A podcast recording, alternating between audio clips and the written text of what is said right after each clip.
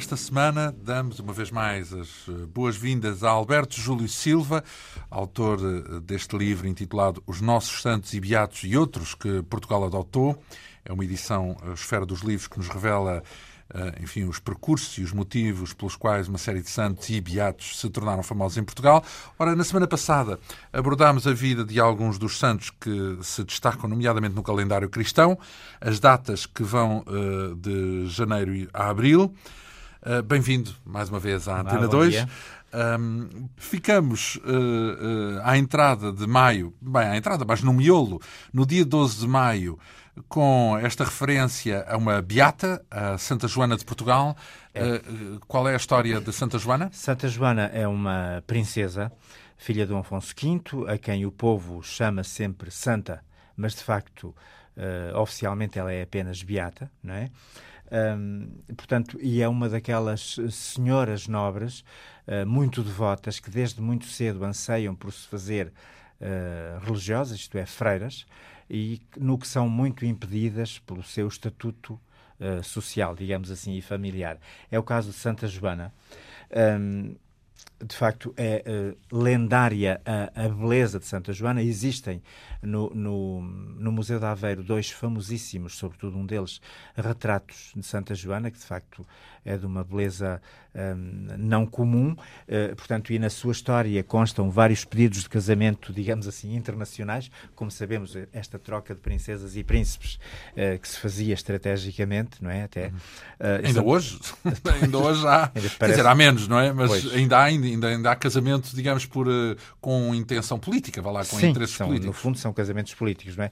Santa Joana, portanto, a, a, infanta, a Dona Joana, repeliu sempre esses, digamos, essas pretensões, porque, e nela sobrevivia ainda no século XV, aquilo que é uma antiquíssima corrente um, no martírio e na vida religiosa uh, cristão, cristãos, que é a consagração da virgindade a Cristo, não é? Portanto, viver totalmente disponível, neste caso de, de Dona Joana, uh, para a atenção caritativa, ela era uma pessoa muito desmulher, muito dada, um, portanto, ao cuidado dos pobres, e, e, e, era uma pessoa que se, digamos, mortificava muitíssimo. Diz um cronista que, sob as, as vestes faustosas, ocultava silícios que a mortificavam diariamente.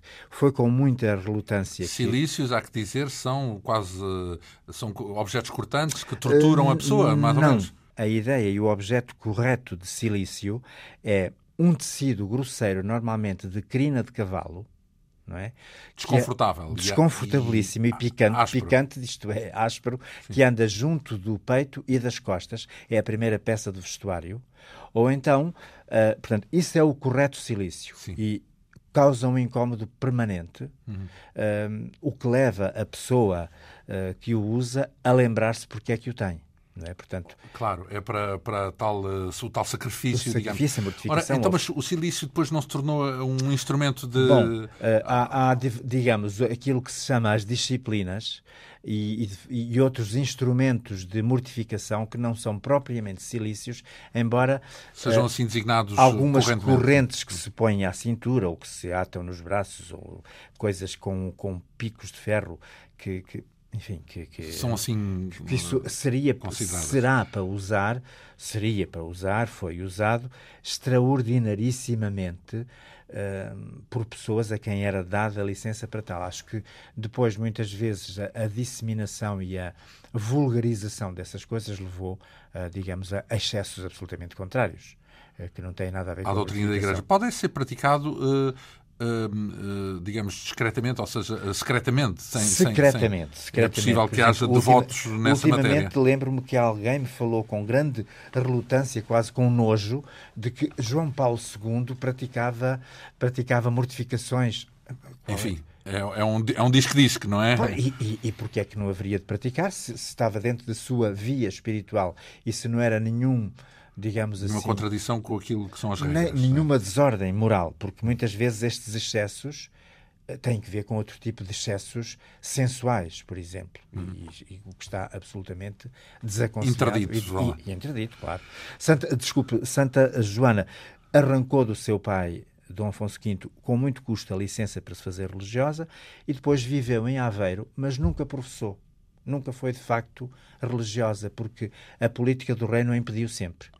Então, daí talvez seja considerada apenas beata e não, não santa. Tem, não, tem, não, não, é necessariamente uma Não tem a ver. Tem a ver com, digamos, o grande desejo dela nunca se realizou por questões políticas. O rei, seu pai e depois seu irmão, Dom João II, mandaram-na sair do, do mosteiro por duas vezes. Uma vez porque havia peste e ela não podia correr risco de vida, porque era uma espécie de refém. Se fosse preciso, ela, ela foi regente do reino uma vez. Hum. E, portanto, e pela mesma razão, também não foi não lhe foi permitida a profissão religiosa e Santa Joana esteve exilada dentro do país uhum. e, e, depois uh, ingressou reingressou no, no, no, no mosteiro de, de, de, Jesus em Aveiro mas tendo-lhe sido interdita a, a, a profissão religiosa ela tomou hábito por devoção e aí se manteve e foi tutora de seu sobrinho Dom Jorge filho bastardo de Dom João II morreu nova, uh, antes dos 40 anos, e há uma piedosa lenda de que eu gosto muito, porque fazia um encanto da minha infância, vinha num dos livros da escola. A Santa Joana, entre as coisas que fez muito humildes no mosteiro, foi jardineira e hortelã. E então, quando as freiras transportavam o ataúde do coro para o claustro, as plantas iam murchando conforme o ataúde ia passando. Acho isto uma coisa cenográfica e muito, muito interessante, é uma lenda muito bonita. Ora, uh, uh... Portanto, isto é em maio, as plantas iam perdendo a flor e a folha e estiolando conforme o ataúde ia passando. É uma coisa bonita.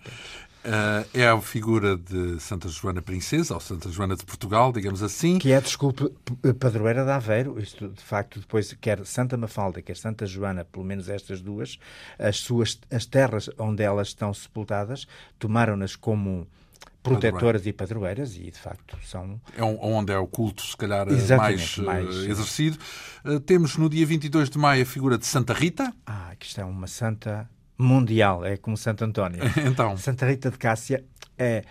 Uh, Contam-se coisas tão extraordinárias da vida de Santa Rita uh, de Cássia que há gente que pensa que ela não existiu. Então. Ela existiu, de facto. Uh, para já, Rita é o diminutivo de Margarita não é? Portanto, ela nasceu Margarita, uh, de uns pais já Aonde? idosos, em, em Itália, uh, em Caixa, depois uh, foi aportuguesado para Cássia, não é? Ela nasceu propriamente em Roccaporena, que é muito perto dessa cidade de Cássia, de uns pais já idosos, ela é do final do século XIV. E também, como muitas donzelas muito piedosas, ansiava por se fazer freira, o, que é muitíssimo explicável. Primeiro, Deus chama quem quer e como quer, mas sociologicamente, digamos, aquilo que era chamada a via cristã perfeita era a via dos conselhos evangélicos, isto é, de praticar toda a vida a pobreza, a castidade e a obediência. E era isso que as raparigas e os rapazes mais entusiasmados pelo ideal cristão queriam seguir. Um, Santa Rita queria a mesma coisa. Os pais não lhe permitiram, porque era filha única, e, como eles já não eram novos, queriam assegurar-lhe um futuro. E desse, dessa asseguração de futuro vem a Santidade de Rita. Casaram, casaram-na com um nobre da cidade que era conhecidamente, reconhecidamente, um homem violentíssimo, que ela, com aspas ou sem aspas, aturou durante 18 anos. Uh, o homem era, de facto, era nobre e era muito violento, e ela conseguiu o impossível, ela é chamada a Santa dos Impossíveis, de transformar o marido. O marido que era, digamos, eh, um homem eh, impiedoso e muito violento, eh, tinha muita, muita gente atrás dele por, para o castigar, digamos assim, ela transformou num homem bom. Num homem pacífico. Mas, de facto, ele tinha tantos inimigos que acabou por ser assassinado. e ela tinha, eles tiveram dois filhos. os dois filhos quiseram vingar a memória do pai e, portanto, seguiram-lhe as pisadas. E então conta-se que Santa Rita estava tão horrorizada com aquilo que já se tinha passado com o marido que não queria que o mesmo se passasse com os filhos que seguiam uh, uh, de perto as pisadas do pai, que pediu a Deus uma graça impossível. Preferia que eles morressem do que ficassem presos perpetuamente por assassinos. Eles morreram. Contraíram uma doença, uma peste, uma coisa. Ela viu-se viúva e mãe sem filhos, e então pensou realizar o seu sonho impossível de juventude. Quis entrar numa ordem religiosa muito austera, a Ordem de Santo Agostinho, mas porque era viúva, e não era virgem, tinha sido casada, não lhe foi permitido. Uh, então aconteceu outro impossível na vida de Santa Rita. Teve uma, uma visão em que São João Batista e São Nicolau de Tolentino e outro santo que, que não recordo agora, a introduziram dentro do mosteiro na, e as freiras encontraram aquela senhora na clausura perceberam que ali haveria. Sem saber que era a Santa Rita, é isso? Se, Incógnita. Elas, elas, conhecer, elas conheciam-na pelas suas insistentes investidas de entrada na clausura e, e, era sempre posta de lado. Elas sabiam quem ela era. Não e sabiam. É isso? Foi aceito. Foi aceito, mas aconteceu-lhe uma. Portanto, ela era uma pessoa de altíssima vida mística e aconteceu um, um, um, fenómeno místico na vida de Santa Rita. Ela tinha muita devoção à paixão de Jesus Cristo e foi-lhe concedido um favor extraordinário, como são sempre os favores místicos, de ficar com uma chaga na cabeça, hum, portanto, ter-se-lhe cravado na testa um espinho da coroa de Cristo. É uma coisa mística que, que, que, que aconteceu. O que, em vez de a tornar querida da comunidade, a tornou detestadíssima, então. porque a, aquela chaga era purulenta e fétida. E ninguém queria estar junto de uma criatura que cheirasse tão mal. Uh, portanto, e Santa Rita então, ainda sofreu horrores. Sofreu horrores. Uh, ela era, portanto, como tinha entrado daquela forma, uh, digamos, abusiva, um, penso eu que ela exercia funções na portaria do mosteiro. O povo de Cássia era-lhe muito devotado e conta-se que já em vida por meio dela, Deus concedia grandes graças, de forma que quando ela morreu foi uma apoteose, digamos assim, e ela foi canonizada rapidamente. Então, mas só não percebe muito bem, porque houve aí uma mudança de uh, atitude. Porque na comunidade. Pessoas, na comunidade, porque as pessoas, por um lado, recusavam-na por causa Exatamente. desse tal aspecto, uh, mau, mau aspecto, vamos assim dizer, sim, sim. Uh, mas por outro lado, cultivavam a figura dela, é isso? O povo Sim. Eh, digamos, as pessoas de fora. Ah, e, dentro do mosteiro é que a, é que a sim, rejeitavam sim, apenas. Sim, sim, Portanto, foi sempre uma pessoa rejeitada. Uh, é? Santa Rita tornou-se então uma santa à escala global, é isso? Global. E deixe-me dizer uma coisa: que há um miraculado de Santa Rita fantástico, português, então, Dom João V. Que é? Tinha um tumor no olho esquerdo e recorreu a Santa Rita, pediu uma relíquia e foi curado. De forma que no mosteiro de Cássia ele mandou gravar, ele custeou obras, como era seu timbre, custeou obras vultosíssimas no mosteiro em que ela tinha vivido e onde estava sepultada. Está uh, na fachada do mosteiro estão as armas portuguesas e ele enviou para lá uma, um, um, um retrato, uma miniatura com a sua belíssima efígie para, para constar nos é, 10 votos. É apenas um dos muitos devotos de, desta Santa, Santa Rita. Rita. Depois, em junho, temos um santo subajamente conhecido em Portugal e, sobretudo, em Lisboa, digo eu, que é o Santo António, Sim, claro. 13 de junho, 13 de junho uh, nosso, padroeiro de Lisboa. O nosso grande embaixador, padroeiro, de, padroeiro secundário padroeiro principal é São Vicente. Hum. Isto não é nenhum desdouro. Portanto, há, há em todas as terras padroeiros uh, uh, principais e secundários? Não. Acontece em Lisboa? Não, por, portanto, porque, por, por exemplo, do, do, do da, da, nação portuguesa, a padroeira principal é Nossa Senhora da Conceição. Santo António é padroeiro secundário.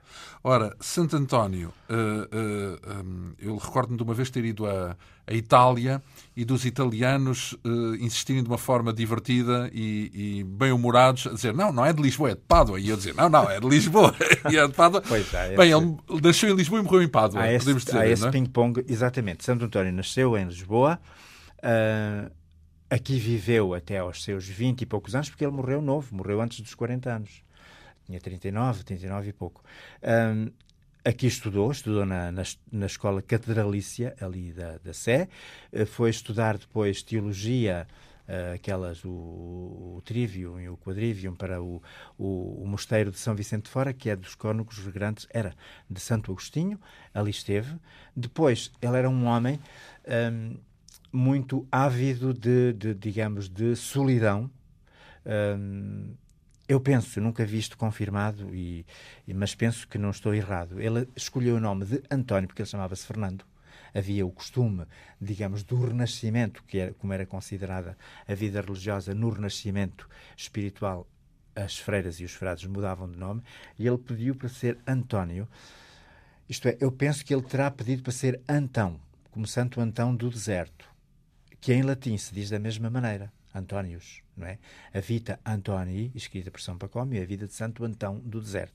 Ora bem, ele pediu para ir para Coimbra, uh, portanto, para um mosteiro mais, mais retirado, e é, em Coimbra tomou conhecimento com o que foi o desvio religioso da vida dele com os franciscanos, que era uma ordem jovem, uma ordem Uh, nova em todos os sentidos. Estamos a falar em que altura? 1100 e qualquer 12, coisa.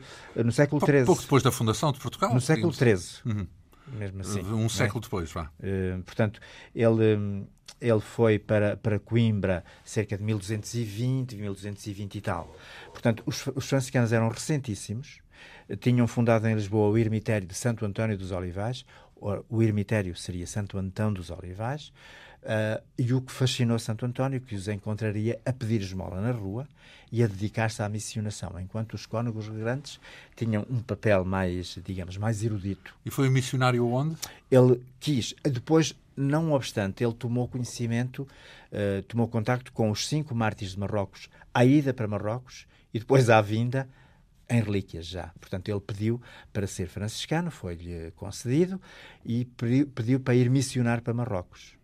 Uh, mas uma uh, providencial tempestade desviou. Ah, ele adoeceu gravemente em Marrocos e foi repatriado, mas nunca voltou para Portugal, porque foi o barco foi aportou às costas da Sicília e ele ficou o resto da sua vida em Itália. E um, aquilo que o tornou conhecido foi o espírito missionário, é isso? Portanto, Não. Então foi a sua grande a sua grande sabedoria uh, teológica a sua, sobretudo a sua capacidade de pregar, digamos, foi o espírito missionário dentro da Europa, não fora da Europa. Nessa altura havia, graçavam inúmeras heresias uh, na Europa, na, sobretudo em França e no norte da Itália, uh, e Santo António passou o resto da sua vida um, a pregar contra os hereges. Um, chamaram-lhe martelo dos hereges nessa altura. à é. escala global, então, quer dizer que ganhou fama uh, à escala europeia, pelo menos. À escala europeia. Portanto, ele, foi, ele teve a primeira cátedra de teologia franciscana que lhe foi dada ainda em vida de São Francisco, foi a cátedra de Bolonha, onde ele ensinou teologia, uh, isto por um acaso porque ele ninguém sabia quem ele era, naturalmente, foi recebido em Messina, no convento de Messina, e ficou desconhecido, até que numa altura que se conta em que houve a falta de um pregador, ele foi uma segunda escolha e a partir dali a sua vida mudou. São Francisco, o próprio São Francisco, o humilíssimo, teve, teve muito apreço por ele.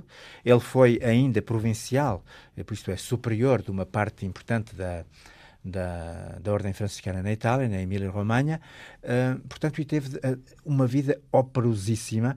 Uh, por exemplo, o, o, o, o célebre milagre de Santo António aos peixes, em Rimini, ele foi pregar para a população desviada pela heresia e, portanto, verdade total ou apenas uma imagem do que era o seu poder persuasivo, ele, já que os homens não o queriam ouvir, foi para as costas do Adriático e consta que os peixes vinham à superfície uh, para, o ouvir. para o ouvir. Portanto, uh, portanto, ainda em vida lhe foram atribuídos números E, sempre uh, a pregar no sentido da devoção, da, da recomendação... da ortodoxia Sim. cristã. Os, os sermões dele existem e estão publicados.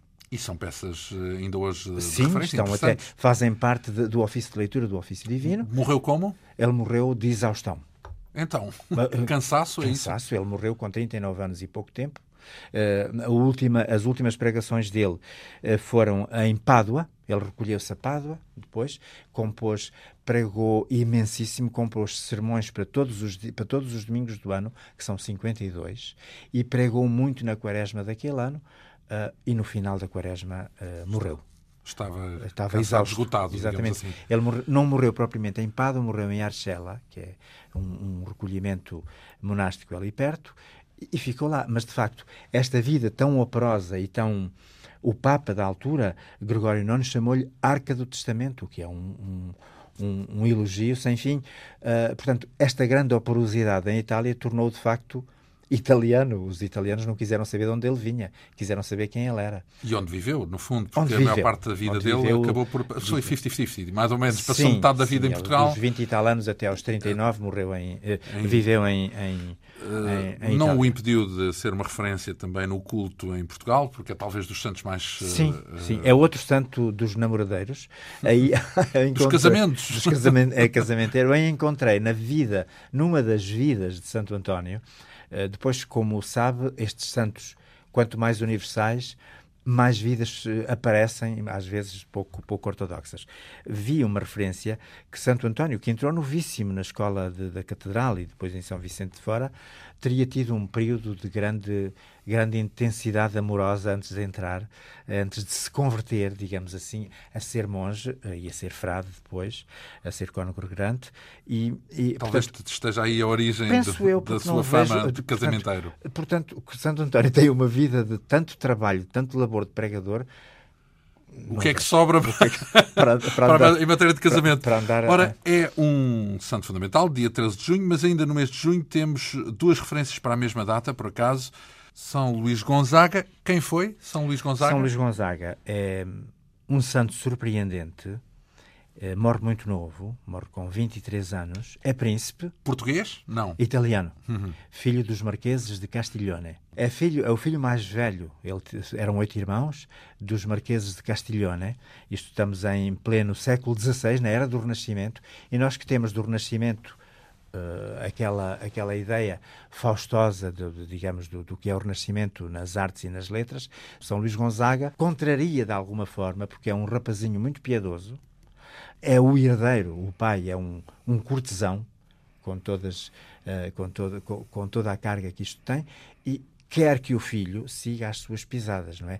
O, o pai é príncipe do Sacro Império Romano Germânico, é o Marquês de Castilhona, e, um, ehm, e, e quer, que, quer que um dia, quando ele morra, uh, o filho herde de pleno direito toda a sua vida. Ele é que não quer, é isso? Ele não quer. E, portanto, o pai não cede e manda-o para a corte dos Médicis em Florença, depois para uma outra corte, um, para, para de alguma forma o tornar mundano. Mas acontece que ele encontra numa dessas cortes, um na corte de Florença, um celebérrimo padre jesuíta, o, na altura o padre Roberto Belarmino, que é hoje São Roberto Belarmino e doutor da Igreja, que fica assombrado com a vida virtuosa daquele jovem uh, príncipe, uh, portanto, e é um encontro providencial. Outro encontro que ele tem. Portanto, sob a influência dele, torna-se, uh, dedica-se à vida mais religiosa. Tarde, mais tarde, porque depois o pai vem para Madrid, para a corte de Filipe III, salvo erro, e, e, e está uns dias em Lisboa. Uh, e traz a família com ele, naturalmente, e é no fim dessa estada uh, ibérica que São Luís Gonzaga declara ao pai formalmente que se quer tornar jesuíta. Portanto, lembremos-nos que a, a, Companhia de Jesus é, um, é, naquela altura, uma ordem nascente e muito famosa e, portanto, com, com, gente muito destacada. O próprio fundador... E o pai? Uh, o que é que disse? E o pai resistiu durante muito tempo depois acabou por ceder, não é? Uh, e atribuiu mesmo, ele morreu novo, o pai, um, relativamente novo, e acabou por, por atribuir a conversão dele, porque mudou de vida uh, digamos, o, a perspectiva da eternidade deve ter pesado muito na sua vida, uh, mudou de vida um, devido às orações do filho. Um filho que tornou, uma família que é célebre e poderosa, mas que tornou planetária a família dele, que é, o Gonzaga é hoje um nome internacional, digamos assim. Portanto, São Luís foi para, para a Companhia de Jesus, foi admitido ao noviciado e apenas tinha começado os estudos preparatórios do sacerdócio, isto é, a filosofia. Consta que ele foi um aluno brilhante de filosofia em Roma, quando graçou uma peste que vitimou muita, muita gente, entre essa muita gente, dois papas, e ele pediu para ser uh, admitido no hospital de Roma para tratar dos uh, empestados. E foi. E foi contaminado e morreu. Com a peste também? Sim. Ora, portanto, mártir, em suma, não, num certo não sentido. propriamente, quer dizer, mas ofereceu a sua vida pelos outros, não é? E com o seu alto ideal cristão. E dele se diz uma coisa na, na, na oração coleta da, da, da, missa votiva, um, se diz que já que não o podemos imitar na inocência, é dito de São Luís Gonzaga que ele foi uma pessoa completamente inocente, isto não é? Inocente neste, neste sentido eh, que, que não fez nenhum pecado durante a vida.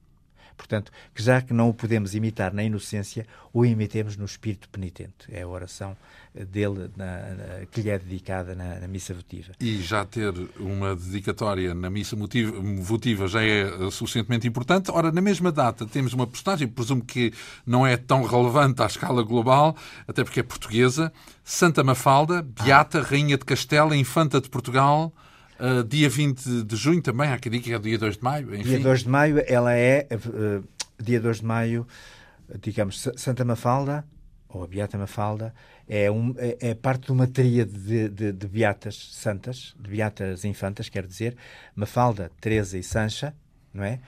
Uh, só Santa Mafalda, que é chamada Santa pelo povo da Aroca, onde ficaram os, as suas relíquias, Hum, de facto, ela é, foi rainha de Castela, ela casou muito nova com um, o rei Henrique de Castela, ainda mais novo que ela, com 12 anos.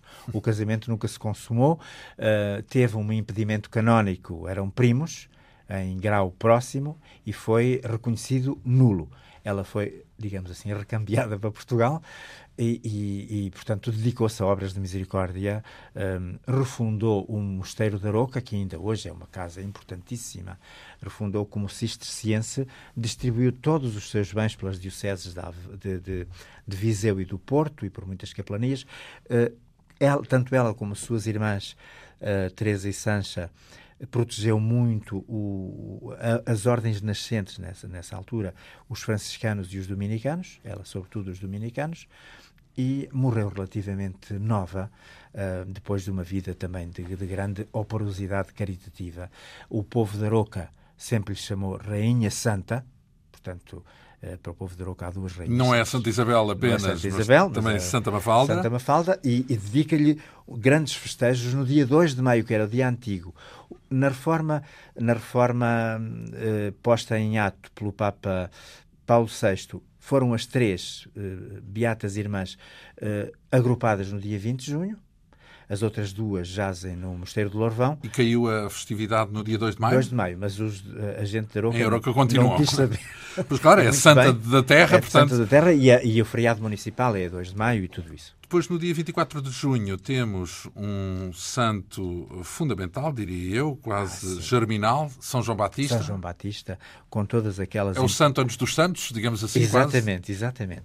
Com aquela grande implicação, uh, digamos, cósmica que é a, a, sua festa ocorrer no, no, perto do solstício de verão, não é? Dia 24 de junho, 21 de junho, ele é no dia 24, aqueles grandes folguedos eh, que, é, que me dá sempre a impressão que é uma grande ironia num santo de vida tão austera, uh, diz de, no, no, nos Evangelhos que ele retirou-se para o deserto, alimentava-se de mel silvestre e de gafanhotos e vestia-se de pele de camelo. E foi ele, de facto, como o João disse muito bem, que faz a transição, que faz a união entre o Antigo e o Novo Testamento. É o santo que é publicamente elogiado por Jesus Cristo. É dito que entre os nascidos de mulher não há nenhum tão grande como João Batista. Mais do que isso, ele é uh, quase. É, foi ele que uh, batizou, digamos Exatamente, assim, foi Cristo, ele, não foi é? Ele que, e que o reconheceu como um Messias e que, publicamente. E que, o anunciou, durante disse, é, quase. E, e, disse aquela coisa lindíssima: uh, Eu não sou digno de te desatar as correias das sandálias. Eu acho uma, uma, uma, definição... uma definição de humildade quando ele é o grandíssimo profeta, não é? Ora, é acaba mal, uh, para além da, da parte mal. conhecida, que não vamos aqui agora detalhar, de ter sido ele que assinalou uh, a vinda do Messias e, e, e identificou-o, digamos assim, e o batizou. Uh, na Palestina. Para além disso, um, ele teve então um final e, e, digamos que confirmou sempre a sua retidão. A, a sua, exato. Exatamente. E uh, acabou por ter um final uh, um, trágico, trágico. Trágico. É por isso que me parece que os grandes folguedos que são feitos a propósito de São João são, são um eco daquele banquete onde ele foi vitimado, digamos. Ele, ele dizia publicamente ao rei aquilo que ninguém ousava dizer-lhe, que toda a gente diria em voz baixa, que é não te é lícito viver publicamente com a mulher do teu irmão. Uh, o rei, que até gostava de o ouvir, diz um dos evangelhos, uh, quer dizer, não, não, gostaria nada de ser chamado a atenção, e sobretudo Herodíades, que era a suposta mulher de Herodes, tinha-lhe um, um, ódio mortal.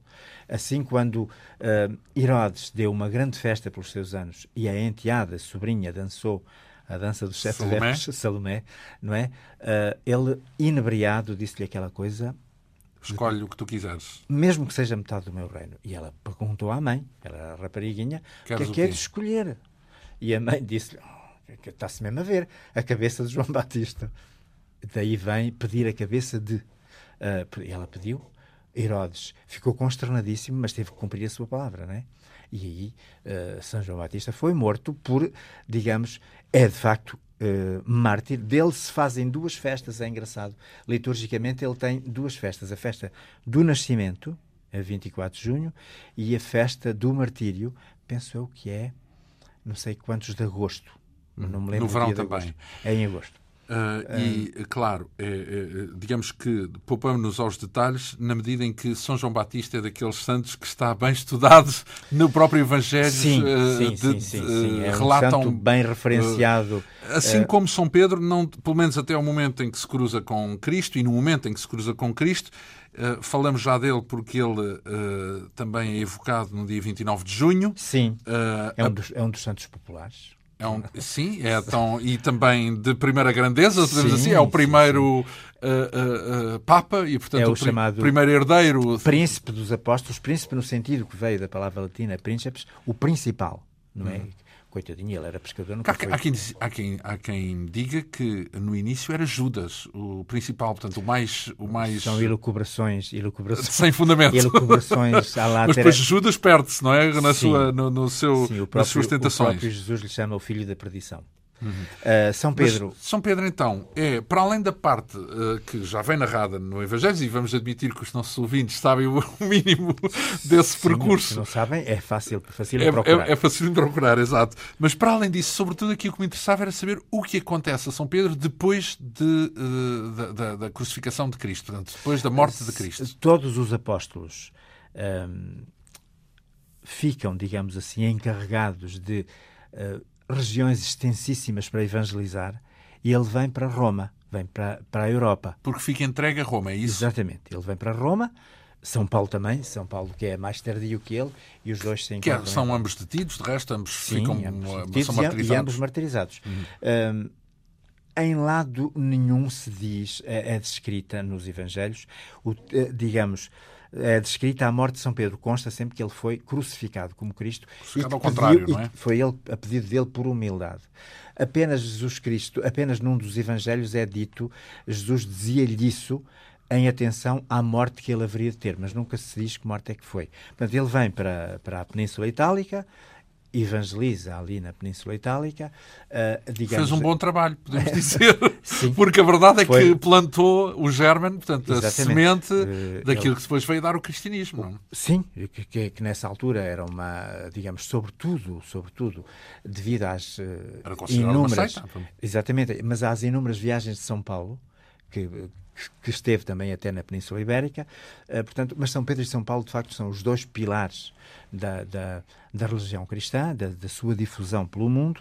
Uh, São Pedro pertence àquela tríade de, de, íntimos de Jesus, que é Pedro, Tiago e João, que são chamados por Jesus Cristo em, em alturas-chave, como, por exemplo, durante a sua agonia, em que eles não resistiram e dormiram o tempo todo. Jesus sempre que ia ter com eles para lhes pedir ajuda, estavam a dormir. Uh, São Pedro negou. Somos, somos todos pecadores, portanto também ninguém se pode. São Pedro que, que, fez dos maiores pecados, que foi renegar o seu próprio mestre. Sim. Um pecado muito parecido com o de Judas. Judas vendeu e ele renegou, disse publicamente: Não, não, não o conheço, nunca te vi, sei lá quem és. Três vezes. Três vezes. E... Mas arrependeu-se. Arrependeu Bem, Judas também se arrependeu. Uh, por isso é que uh, aquele remorso uh, deu origem mas, depois. Mas Judas desesperou da misericórdia de Deus. E São Pedro não. São Pedro, que era tão miserável como Judas, não é? na negação que fez, teve uma confiança ilimitada no perdão de Deus. E Uh, diz uma tradição popular, que eu acho muito bonita, que São Pedro ficou com dois sulcos na cara das lágrimas que chorou. É muito bonito, não é certamente verdadeiro, mas é muito bonito. Nós temos um grande retrato retrato imaginado de São Pedro, no São Pedro de Grão Vasco, não é? Há grandes obras nascidas, digamos, deste culto dos santos. De São João Batista também há, com certeza, mas de, de, o, pinto, o, o, o, Grão Vasco pintou este, este grande retrato de São, de São Pedro, que, que é uma das nossas, uh, dos nossos alicerces. Bem, São Pedro morre em Roma, lá fica sepultado. Uh, é sobre o, o, a confissão, isto é, o martírio de São Pedro, que se, que se erige a primeira Basílica de São Pedro. E que ainda hoje é a sede. Uh, e que foi arrasada para dar lugar a esta magnificente. A gente hoje tem muita pena que isso tenha acontecido. Mas, mas é assim. esta foi construída quando? A atual uh, sede? Nos séculos uh, 15, 16 ah. e mesmo 17. É também muito antiga, seja como for. São Pedro, pronto, é daqueles que as pessoas já conhecem minimamente, Sim. além de ser um santo. É um apóstolo. Eh, eh, eh, há, uma, há uma especificação a fazer. Ele não é evangelista. É? São Pedro, a catequese de São não, Pedro. É São João, São Lucas, portanto, são os que escreveram os Exatamente, evangelhos. Ele não é, não é? Uhum. Uh, portanto, a, a catequese dele, digamos, estará no Evangelho de São Marcos. Ora, uh, a visão dele é isso. Uh, portanto, Sim, aquilo que ele quis transmitir. Depois temos, no dia 4 de julho, outra rainha subejamente conhecida, pelo menos para quem tem uma geração, para quem conheceu o ensino há umas décadas, é o meu caso e o seu, com certeza ainda mais, a de Santa Isabel de Portugal. Santa Isabel de Portugal. Rainha que era, santa. Que é de Saragossa onde nasceu e onde viveu até aos 11, 12 anos e viveu o resto da sua vida uh, em Portugal. Casou oficialmente em Trancoso com Dom Dinis, uh, veio para cá, portanto estamos a falar do século XIII, uh, naquele final da Idade Média. Uh, é uma santa muito querida de todo o povo português. É a Rainha Santa, que me desculpem os arauquenses, para quem é a Rainha Santa é Santa, é Santa Mafalda. Um, e, e, dela se contam também inúmeros milagres. O certo é, e, e está atestado, digamos, por documentos, que era uma, uma pessoa uh, muito austera, de uma grande honestidade, de uma caridade sem limites. Diz um, um, um cronista que o passo dela era o asilo dos pobres. Em Coimbra, salvo erro, não é? Porque ela viveu sobretudo em Coimbra. Ela viveu em Coimbra depois de viúva. Uhum. Portanto, ela, como sabe, a corte portuguesa era itinerante. Ela viveu em muitos sítios, não é? Uh, mas, de, de, facto, quando, uh, quando enviuvou, quis ficar em Coimbra e depois, quando morreu, ela morreu em Estremoz e, e, pediu que o seu corpo fosse trasladado para Coimbra e hoje lá está. Ora, é uma santa também subejamente conhecida, enfim, as pessoas... Milagre das Rosas, já agora em duas penadas, foi o quê? Uh, o Milagre das Rosas não consta do, dos primitivos documentos de Santa Isabel. Há uma primitiva história ou legenda que é escrita por uma pessoa que a conhecia muito bem, que era o seu confessor, que não fala deste milagre. Uh, tradicionalmente era aquela, aquela imagem muito simpática da santa que dava tudo quanto tinha e foi interceptada pelo rei e que quis saber e ela levava ouro, moedas. Ora, o agiológio lusitano de, do Argeológio Lusitano, traz outra versão que eu, que eu acho muito Mas ela, falta concluir a história, ela diz são rosas, senhor, não são é? São rosas, senhor. E, e, e, uh, e depois portanto, abre o regaço e, de facto, rosas. de facto mas, são rosas, mas, não é? e não dinheiro. Não dinheiro, mas aquilo que, que na versão popular é, uh, digamos assim, uma ação caritativa das muitas que ela fez, no Argeológio Lusitano não, vem que era o pagamento das obras que ela tinha mandado fazer, isto é, da, da, da, da construção do Mosteiro de Santa Clara a Velha. Uhum. Quer dizer, desta história poderá inferir-se que Dom Dinis não estava muito de acordo com tanta beateza, com tanto, com tanto bem, mosteiro. E aquilo que ela ia dar de, de, de, de justa recompensa, para não ouvir nenhuma reprimenda, havia o regaço, e então Dom Dinis viu ali umas magnificentes rosas. Ora bem, já agora uma recomendação para se visitar o Mosteiro de Santa Clara em Coimbra, porque é muito, mesmo antigo, Sim, o antigo foi, foi recuperado. É, é Ela lindíssimo. está no Santa Clara a nova, Exato, está Eu, no outro mosteiro mais acima, não é?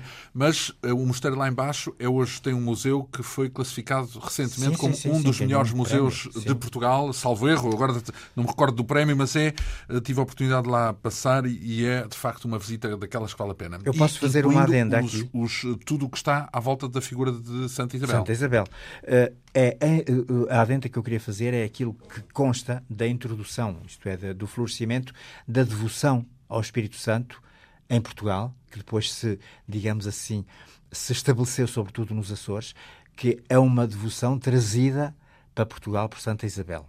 Portanto, eh, e todo aquele culto, quem conhece o culto do Espírito Santo com os impérios, a coroação e tudo isso é uma coisa que tem muitos símbolos uh, régios. Ora, temos no dia 11 de julho São Bento, uh, este uh, padroeiro da Europa? Padroeiro da Europa. Com... São Bento, Quem foi São Bento? São Bento é um monge do século V, um homem, portanto, que estudou em Roma. Ele é italiano também, ora está, mas ainda a Itália não era o que é hoje, não é? portanto, ele foi estudar para Roma. Um, durante um tempo levou aí uma vida um bocadinho desvairada e, e depois teve um movimento de conversão e, e uh, fez-se uh, anacoreta, portanto uh, fez-se ermita numa numa solidão montanhosa e, e aí ficou algum tempo. Um, depois descobrindo que ele era uma pessoa de um de um comportamento inatacável, vários uh, ermitas se lhe juntaram, o que veio a dar naquilo que a gente hoje chama a Ordem Beneditina. Ele fundou ali, uh, naquela região da Itália, uh, mosteiros com comunidades pequenas. São Bento é um portento de clarividência, de clareza, naturalmente. É um, é, Deixou foi, obra foi escrita, um, então é isso? Uma regra, uhum. que é uma síntese das regras monásticas que ele conhecia, uh, sobretudo a regra de São Basílio, com o que ele tinha estudado em Roma, que foi que o direito... são referência? Sim, sim, sim. Que é o direito romano. Uh, portanto, um, a, digamos que, que, que um, os pilares da sua regra são obediência et pax, não é? E ora et labora. Obediência et pax e paz. É obediência isso? e paz e reza e trabalha. Portanto, a, a vida monástica, São Bento, depois ele que queria ser ermita eh, foi desviado disso por, pelos muitos uh, monges que foram ter com ele e fundou comunidades cenobíticas, isto é, viver em comunidade. Morreu como? Ele morreu de velhice. Esse não foi atacado. Ao menos que haja um santo mas que é não é um morre de morte natural. Importantíssimo, uh, uh, não só na Itália, nós devemos, de uma grande parte do nosso saber agrícola e livresco, às comunidades beneditinas que vieram para o norte do país. São Cristóvão é um mártir, 25 de julho é a data de evocação. Aí está um santo que desdiz tudo quanto foi dito acerca dos outros. então... é, é um santo muito lendário. É um santo muito com uma lenda muito interessante. Ele foi um, conhecido no Oriente, ele é um santo oriental. Uh, quando, quando falamos em Oriente, é no Médio Oriente, Sim. não é? Cerca do século V, eh, é também um, santo, um santo uh, muito conhecido, até pelo, pelo, seu patronato, que é padroeiro de tudo aquilo que anda sobre rodas, não é?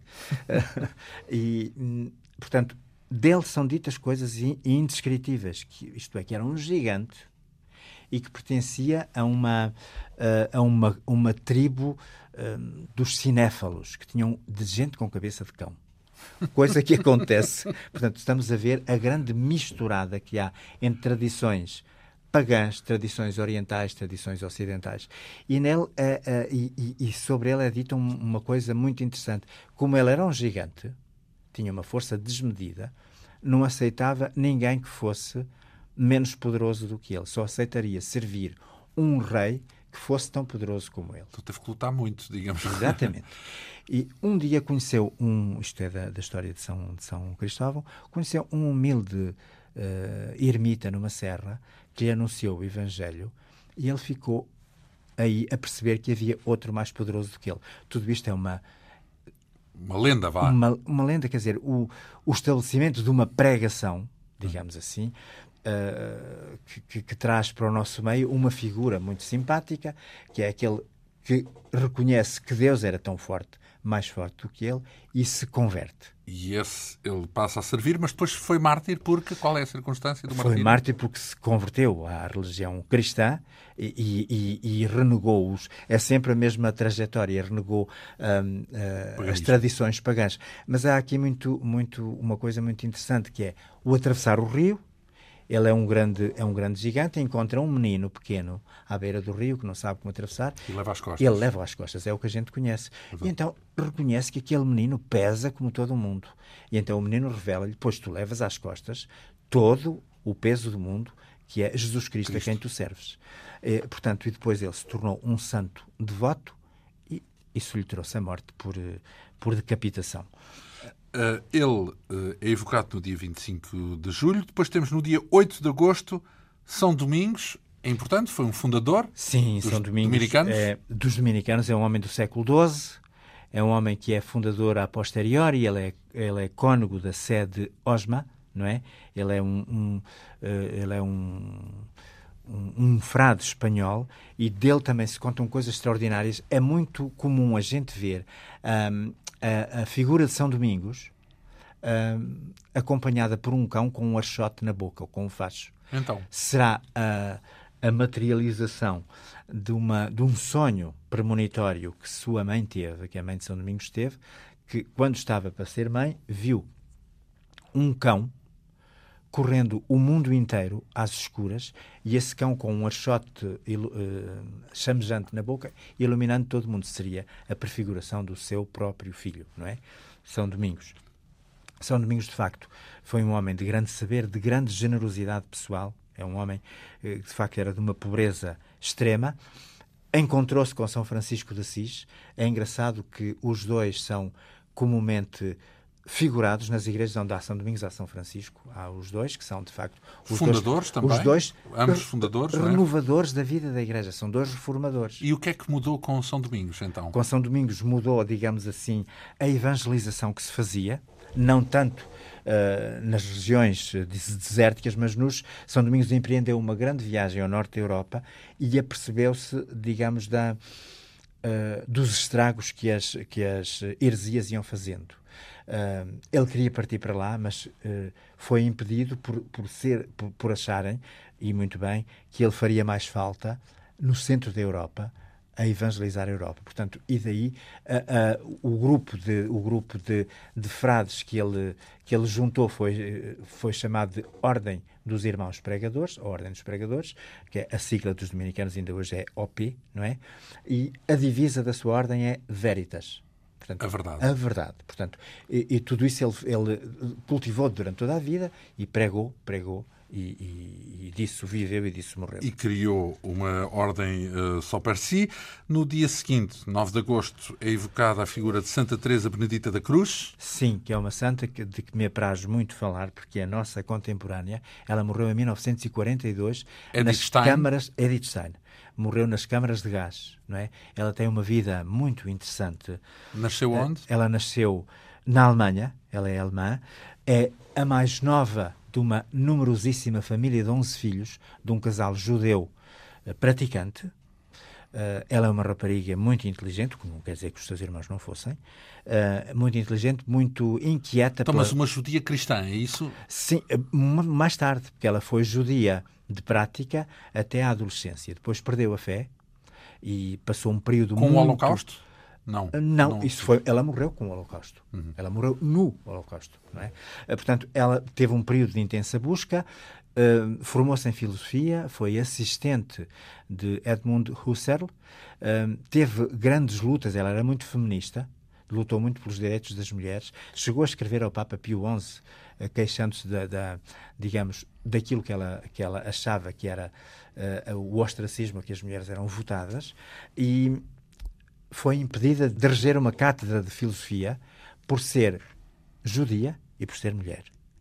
Uh, deixou de ser, então, nessa altura, um, discípula de Husserl e andou numa espécie de missionação feminista e, ao mesmo tempo, um, cultural, fazendo muitas conferências por toda, por todo, por, na Suíça e na, e na Alemanha. Um dia, ou uma noite, em casa de uns amigos protestantes, portanto, luteranos, penso eu, descobriu a biografia de Santa Teresa de Ávila, que ela leu, a autobiografia, melhor dizendo, que ela leu de um folgo e, portanto, ela é ainda muito nossa vizinha para isto não ser verdade, uh, fechou o livro e disse, aqui está a verdade.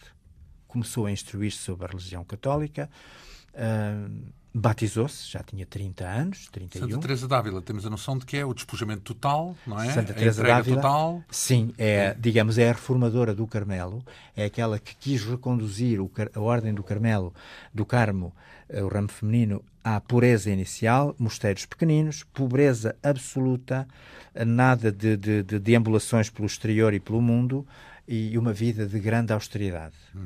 Mas sobretudo é uma grande mística. E foi isso que uh, uh, aconteceu também com Edith Stein? Uh, foi adotar esse tipo de Exatamente, vida? de tal forma ela ficou, pediu o batismo, foi, foi naturalmente instruída na fé católica, com grande pesar da sua mãe, a que ela era muito ligada, pediu para ser carmelita, e foi-lhe negado porque achavam as autoridades católicas que ela era muito mais útil naquela altura em que já na Alemanha havia perseguição já sim uh, que era muito mais útil instruindo as pessoas do que retirando-se para um claustro. Ela persistiu e foi de facto aceite um, ehm, nas, no Carmelo de Colónia. Esteve pouco tempo no Carmelo de Colónia foi-lhe concedido uh, ter a sua biblioteca porque ela já era a doutora Stein, portanto era uma pessoa muito culta, uh, culta e conhecida. Uhum. E, no, portanto, era bom que continuasse a ser. Esteve no Carmelo de Colónia, como a noite nazi perseguia os judeus, ela refugiou-se com uma das suas irmãs, Rosa, que também se converteu um, ao catolicismo, re, refugiou-se no Carmelo de Erte, em, na, na, na Holanda. E aí esteve pouco tempo. A Gestapo descobriu-a, foi lá buscá-la, uh, levou-a ela e a irmã para o, o, campo, o campo de Westerbork, na, um campo de, de, de, passagem, e no dia mesmo da sua chegada a Auschwitz, ela foi uh, introduzida numa câmara de gás e foi morta. Ela passou ainda uns meses no, no campo de concentração, ainda escreveu, há escritos dela, uh, escreveu muito, tem uma obra filosófica e antropológica e mística apreciável. Uh, uh, portanto, e foi, João Paulo II declarou-a também co-padroeira da Europa. 9 de agosto acabou por ser o dia uh, que foi escolhido, digamos assim, para evocar a figura desta Edith Stein ou Santa Teresa Benedita da Cruz. Depois, no dia 10, temos a evocação de São Lourenço. São Lourenço, que é um santo popularíssimo que atravessa todo o território português. Um, ele é uh, um mártir dos três primeiros séculos. Um, não é padre, é, é arcediago, portanto é diácono, e, e com ele dá-se uma, uma, uma história muito interessante. Um, é martirizado o Papa, a quem ele uh, secretariava, digamos assim. Ele tem um grande pesar e o Papa prediz-lhe que o Papa, cujo nome agora não, não recordo, que daí por três dias estariam juntos. Portanto, São Lourenço, o, o diácono Lourenço, assiste o Papa moribundo, eh, martirizado, e São Lourenço foi martirizado por uma causa uh, que é engraçada.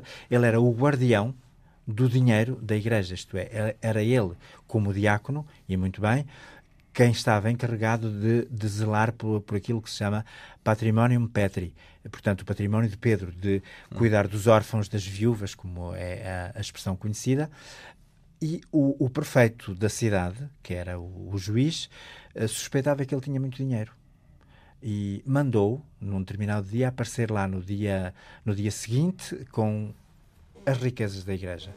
Uh, São Lourenço disse que sim, o diácono Lourenço disse que sim, uh, foi, distribuiu absolutamente tudo por todos os pobres que conhecia e disse-lhes para estarem com ele no dia seguinte. Ele levou aquela turba multa ao prefeito da cidade e disse: Olha, aqui está a, a minha, minha, riqueza. Uh, o prefeito sentiu-se ofendido, ofendido ludibriado, uh, propôs-lhe a, a, costumeira coisa: salvo-te se reconheceres os deuses do Império. E São, São Lourenço aproveitou para fazer a sua catequese ali, para declarar que acreditava em Deus Pai, Filho e Espírito Santo, e foi morto de uma forma crudelíssima, que é no assador. Aquilo que, que é Não hoje... na fogueira, é isso? Não na fogueira. Foi condenado a ser assado, assado, assado vivo. Bem. Uh, no assador. Que é, que isso, são, isso é martírio. A, a, insígnia de São, de São Lourenço é sempre uma grelha. Portanto, ele está vestido de diácono eh, e com uma grelha poisada ao pé. Fechamos esta nossa conversa e desde já aqui fica garantido que ela vai ter um epíteto na, na próxima semana uh, com a figura de Santa Clara, 11 de agosto. Uh, Santa Clara. É a fundadora das Clarissas? Das Clarissas. Santa Clara. Então é uma jovem nobre de Assis, que conhece pessoalmente São Francisco. São ditas normalmente aquelas duas almas gêmeas. Há um filme daqui de há 30, 30 40 anos, do Franco Zeffirelli, um, muito interessante sobre. Que mostra sobre ambos, é isso? Mostra Sim, a vida mostra sobretudo São Francisco, mas mostra esta, de uma forma muito poética, esta, esta aproximação. Santa, Santa Clara ficou fascinada, ela que era nobre uh, e vivia com um Fausto, uh, ficou fascinada porque aquele homem, aquele rapaz, publicamente renunciou à sua herança. É hoje, penso eu, discutível se São Francisco uh, desautorizou o pai disse, segundo a tradição, ele terá dito publicamente ao pai, ter-se-á despido até o último trapo, entregou tudo ao pai, teria entregado tudo ao pai disse: de hoje em dia só reconheço como pai uh, o pai que está no céu. Hoje põe-se um bocadinho em dúvida se isto, mas o caso é que ele renunciou publicamente à sua herança de jovem rico e fundou uma. Fundou. Juntaram-se-lhe uma, uma data de, de, de maluquinhos que queriam pregar o Evangelho na sua radicalidade de pobreza absoluta. Santa Clara ficou muito impressionada e terá achado que era uma coisa que não podia ficar apenas para homens. E um dia, num domingo de Ramos. Com razão, visionária. visionária Já tinha futuro. Exatamente. Num, numa tarde de um domingo de Ramos, fugiu, de acordo com São Francisco, fugiu e refugiou-se em São Damião, que era a primitiva igrejinha que São Francisco tinha restaurado. São Francisco não estava preparado para ter mulheres junto dele, naturalmente. Uh, uh, teve que a fazer refugiada num mosteiro beneditino, onde o pai foi buscá-la uh, e não conseguiu levá-la, e Santa Clara ficou em Assis toda a sua vida como abadesa, juntou junto de si, uh, passo o pleonasmo, uh, muitas damas, que foram ficadas, fica, ficaram a chamar-se as damas pobres, porque levaram à letra tanto que houve um Papa que quis mitigar a regra de Santa Clara, uh, portanto, tornando-a menos pobre. Uh, há, digamos, as clarissas urbanianas, que são as menos austeras, e as outras as mais austeras. Santa Clara ficou na austeridade total toda a sua vida, morreu antes de São Francisco e ficou em, em Assis toda a sua vida com esse grupo de damas pobres, em pobreza total e no louvor de Deus. Dela se conta, ela é padroeira da televisão que é engraçado, porque tinha o dom de ver a distância. Ela previu a morte de São Francisco e, numa altura em que os turcos se cercaram Assis, digo isto porque Santa Clara é uh, representada com uma custódia, com um ostensório, Santa Clara não tinha mais nada que fazer senão usar a sua grande fé e a presença de Cristo na Eucaristia foi para uh, uma varanda do seu mosteiro e fez e enfrentou os turcos com o Santíssimo Sacramento na mão e eles não atacaram nem Assis nem o seu mosteiro. Digamos que pouparam com esse pouparam, gesto. Exatamente. Uh, mas podemos considerar um milagre. Um milagre, uh, Santa Clara é também a tal que deu nome ao mosteiro, a dois mosteiros que se encontram ah, em Coimbra e que merecem tal visita. A Rainha Santa Isabel se fez filha dela, digamos, filha espiritual. Ora, a vida de um dos santos uh, uh, que o nosso convidado Alberto Júlio Silva colocou neste livro intitulado Os Nossos Santos e Beatos e Outros que Portugal Adotou, uma edição Esfera dos Livros. Para a semana concluiremos este périplo em torno uh, dos santos, sobretudo na perspectiva do modo como viveram e também como morreram. A Quinta Essência hoje teve a assistência técnica de Ana Almeida, produção, realização e apresentação de João Almeida. Regressamos dois ou oito dias. Bom fim de semana.